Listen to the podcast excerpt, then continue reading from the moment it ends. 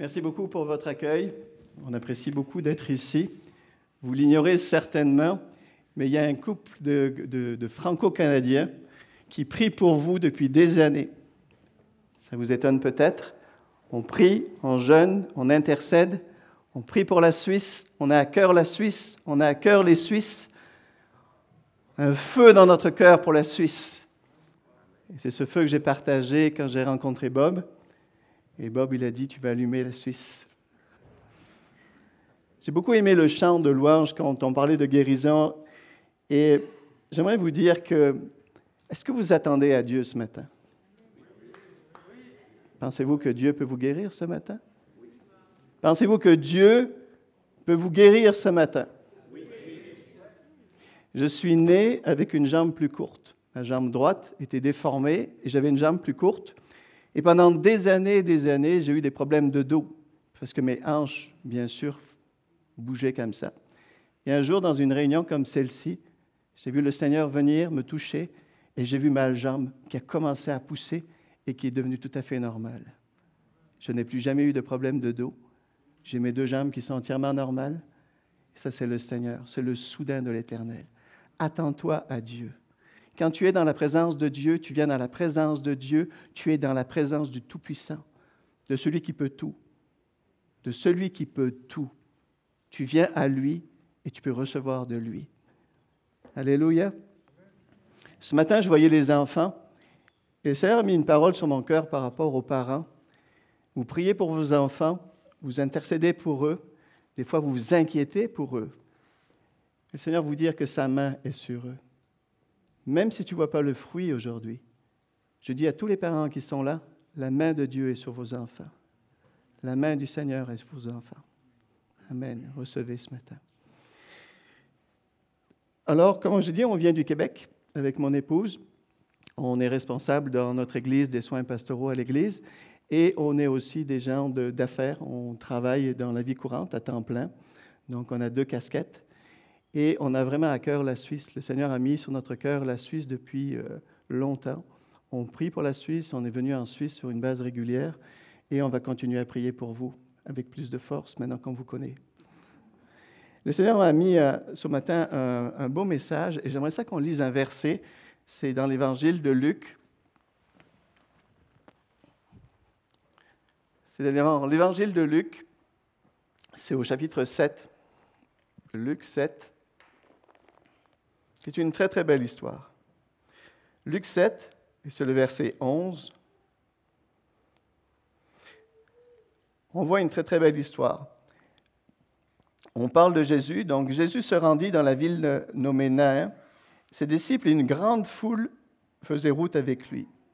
Lorsqu'il fut près de la porte de la ville, voici on portait en terre un mort, fils unique de sa mère, qui était veuve il avait avec elle une foule considérable. Elle avait avec elle une foule considérable de la ville. Le Seigneur la vit et fut ému de compassion pour elle et lui dit Ne pleure plus. Il s'approcha, toucha le cercueil. Ceux qui le portaient s'arrêtèrent et il dit Jeune homme, lève-toi, je te le dis. Et le mort se mit à parler. J'aimerais qu'on s'arrête un moment sur ce passage. On parle d'une veuve.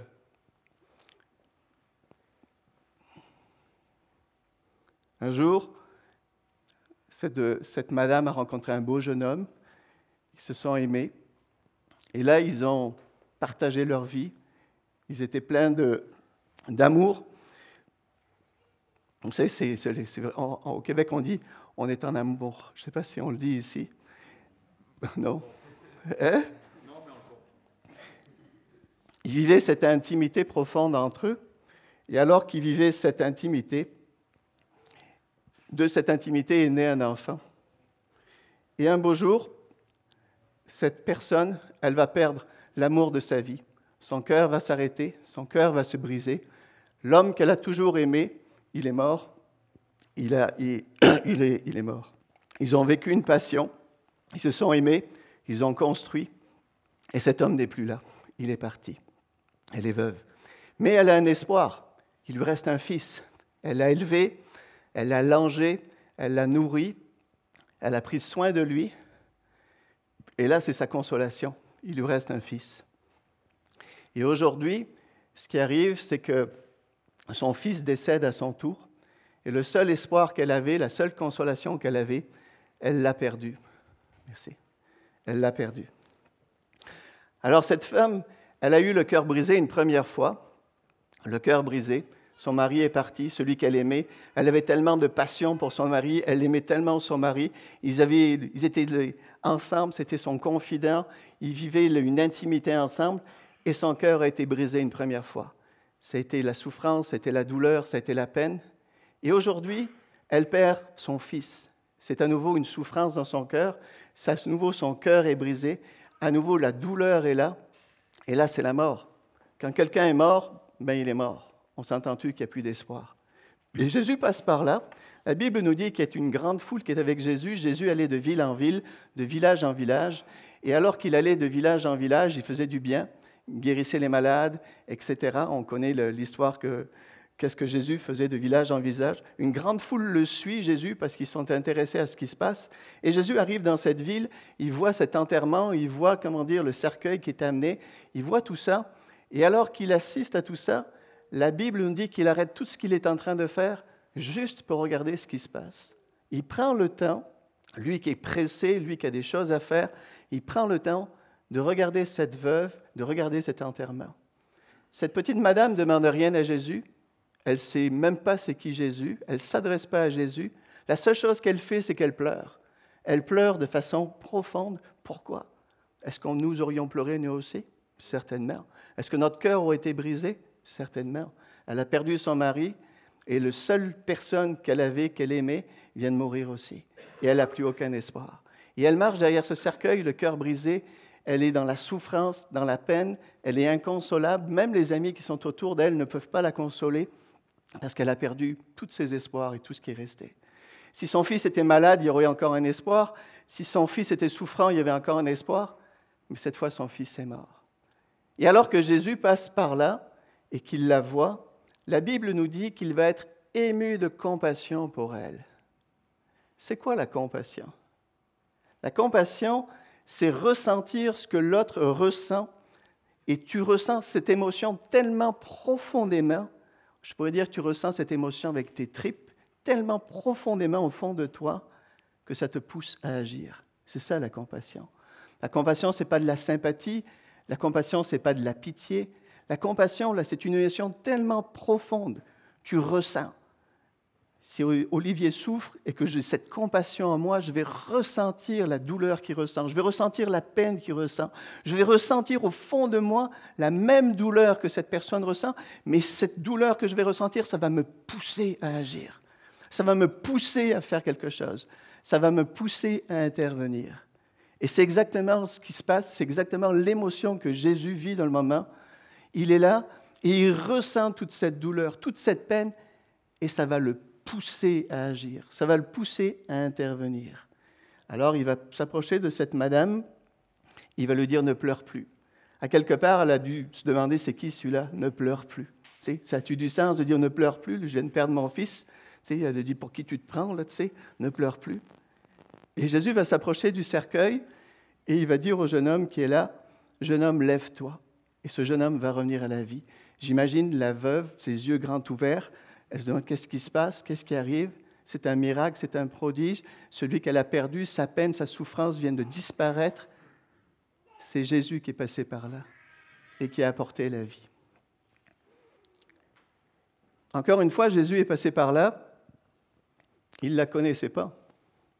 Il ne l'avait jamais vue. Cette madame ne s'est pas adressée à lui. Cette madame ne lui a rien demandé. Mais c'est sa compassion qui l'a poussé à agir. J'ai une question pour toi ce matin. Est-ce que tu penses que ce Jésus, qui est plein de compassion, ne peut ne pas te comprendre aujourd'hui? Est-ce que tu penses que ce Jésus qui s'est arrêté, qui s'est intéressé à cette femme qui ne connaissait pas et qui a agi rempli de compassion, ne s'intéresse pas à ta vie? Toi qui es son fils, sa fille, toi qui lui appartiens. Ce Jésus est rempli de compassion. Il sait exactement ce que tu vis aujourd'hui. Il sait exactement les combats que tu vis, Les combats dans ta vie, dans ta santé, tes combats peut-être au travail, tes combats pour tes finances, tes combats que tu vis personnellement. Et alors que tu vis ces combats, ce matin, le Seigneur te dit, je suis ému de compassion pour toi. Ça veut dire que je suis tellement bouleversé à l'intérieur de moi-même que je veux agir pour toi. Je veux agir pour toi. Et peut-être que toi qui ici, tu pries et tu te dis, tu, pries et tu pries, tu pries parce que tu vis des luttes, que ce soit dans ta santé ou dans toutes sortes de domaines de ta vie, tu pries et là tu, tu te demandes c'est quand qu'il va répondre? Et le Seigneur veut te dire ce matin, je ne suis pas dans le ciel à regarder qu'est-ce qui se passe. Je suis juste assis à côté de toi et je suis ému de compassion pour toi. Et quelle que soit ta lutte aujourd'hui, quel que soit ton combat, quel que soit ce que tu vis à l'intérieur, je suis avec toi. Je suis avec toi. Et le Seigneur a fait quelque chose auprès de cette madame. Il n'a pas simplement ressuscité son fils, il lui a redonné, il a reconstruit, il a restauré. Elle n'avait plus d'espoir, elle n'y avait plus de aucun espoir. Et Jésus lui a redonné. Il lui a redonné la vie, il lui a redonné l'espoir, il lui a restauré sa vie. Elle avait tout perdu, elle l'a reçu. Et de la même façon, le Seigneur veut restaurer dans ta vie ce matin. Je ne sais pas qu'est-ce que je ne vous connais pas, je connais très peu de personnes ici, mais il y a une chose que je sais, c'est que peu importe ce que tu as vécu, peu importe ce qui est arrivé, le Seigneur veut te redonner ce matin. Et ce matin, le Seigneur est là et il te dit, je suis ému de compassion pour toi. Je suis ému de compassion pour toi. Et quel que soit ton besoin, que, quelle que soit la situation que tu as vécue, quel que soit ce qui est arrivé, aujourd'hui, je veux te redonner. Et si c'est un problème de santé, le Seigneur veut te toucher. Si c'est un problème financier, le Seigneur veut intervenir. Si c'est un problème émotionnel, une douleur émotionnelle que tu as vécue, un chagrin, une blessure, le Seigneur veut guérir. C'est ça que le Seigneur veut faire ce matin. Il y a quelques années, c'est une histoire vraie, il y avait une madame en Afrique et euh, quand elle est rentrée dans la chambre de son fils, son fils avait deux ans, elle a vu que son fils était bleu, était devenu tout bleu. Donc elle était certaine qu'il y avait un problème, donc elle l'a apporté à l'hôpital. Et alors qu'elle l'a amené à l'hôpital, le médecin qui l'a euh, examiné, il a dit à cette madame, votre fils va mourir. Il a attrapé une maladie euh, africaine et euh, des milliers et des milliers d'enfants étaient morts de cette maladie. Et il est dit, il est au stade final. Il n'y a plus rien à faire pour lui, absolument plus rien. Il va décéder dans quelques heures. Elle a dit, laissez-le à l'hôpital. Et demain matin, vous viendrez chercher son corps parce que c'est fini, on ne peut plus rien faire pour lui. Il n'y avait pas de traitement qui existait. Et euh, de toute façon, il était en phase finale, donc il allait mourir. Cette madame, elle est rentrée chez elle. C'est une madame qui ne connaissait pas la Bible, dans le sens qu'elle savait ce que c'était une Bible, mais elle ne lisait pas la Bible. C'est une madame qui n'allait pas à l'église forcément. Quand elle allait à l'église, c'était peut-être deux fois par année. C'était une madame qui n'avait pas reçu de formation théologique, qui ne connaissait pas ni l'intercession, ni la louange, ni toutes ces choses. Mais c'est une madame qui croyait que là où les hommes ne pouvaient plus rien faire, Dieu pouvait tout faire. Et cette madame s'est enfermée dans sa chambre et elle s'est mise à prier. Et elle a dit à Dieu, sauve-le. Et si tu le sauves, je te le consacrerai tout le reste de ma vie. Et toute la nuit, cette madame, elle a déversé son cœur devant Dieu en étant convaincue que le Dieu qui était dans le ciel, même un Dieu qu'elle connaissait très très peu, pouvait changer les choses. Et croyez-vous que Dieu peut changer les choses dans votre vie?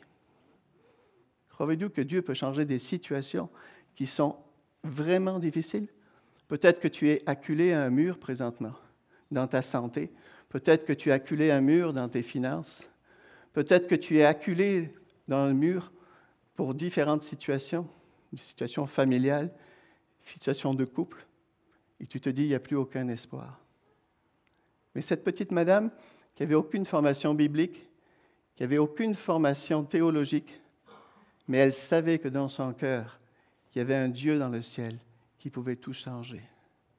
Alors elle a déversé son cœur, elle a crié à Dieu. Elle n'a pas accepté cette situation, même si le médecin savait de quoi il parlait. Elle savait que des milliers d'enfants étaient morts, de cette maladie. Elle ne s'est pas arrêtée là. Elle a dit à Dieu, toi tu es le Dieu de l'impossible, et je crois que toi tu peux intervenir et agir. Le lendemain, elle s'est présentée à l'hôpital, et le médecin lui dit, Madame, on ne comprend pas.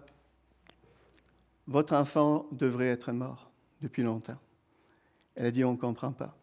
Il y a une vie dans votre enfant, il y a quelque chose qui vient en lui, une vie qui est en lui et qui fait qu'il ne meurt pas.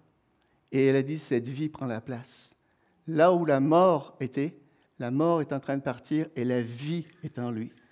Elle a dit, on ne l'explique pas, on n'a aucune explication, on ne sait pas qu'est-ce qui se passe, mais il y a une vie en lui qui est plus forte que la mort. Et deux jours après, l'enfant sortait de l'hôpital, entièrement sauvé, entièrement en vie, et aujourd'hui il est devant vous. C'est de moi qu'il s'agit. Je suis né en Afrique de parents français, et aujourd'hui je suis devant vous. Il n'y a plus jamais eu de signe de la maladie, il n'y a jamais eu aucune séquelle, absolument rien.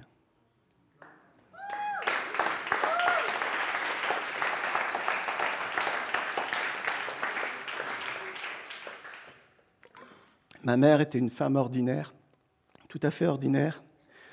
Ce n'était pas une femme d'église, ce n'était pas une femme passionnée par la Bible, ce n'est pas une femme qui lisait la Bible. Elle avait une foi qui était toute petite, mais elle croyait un grand Dieu.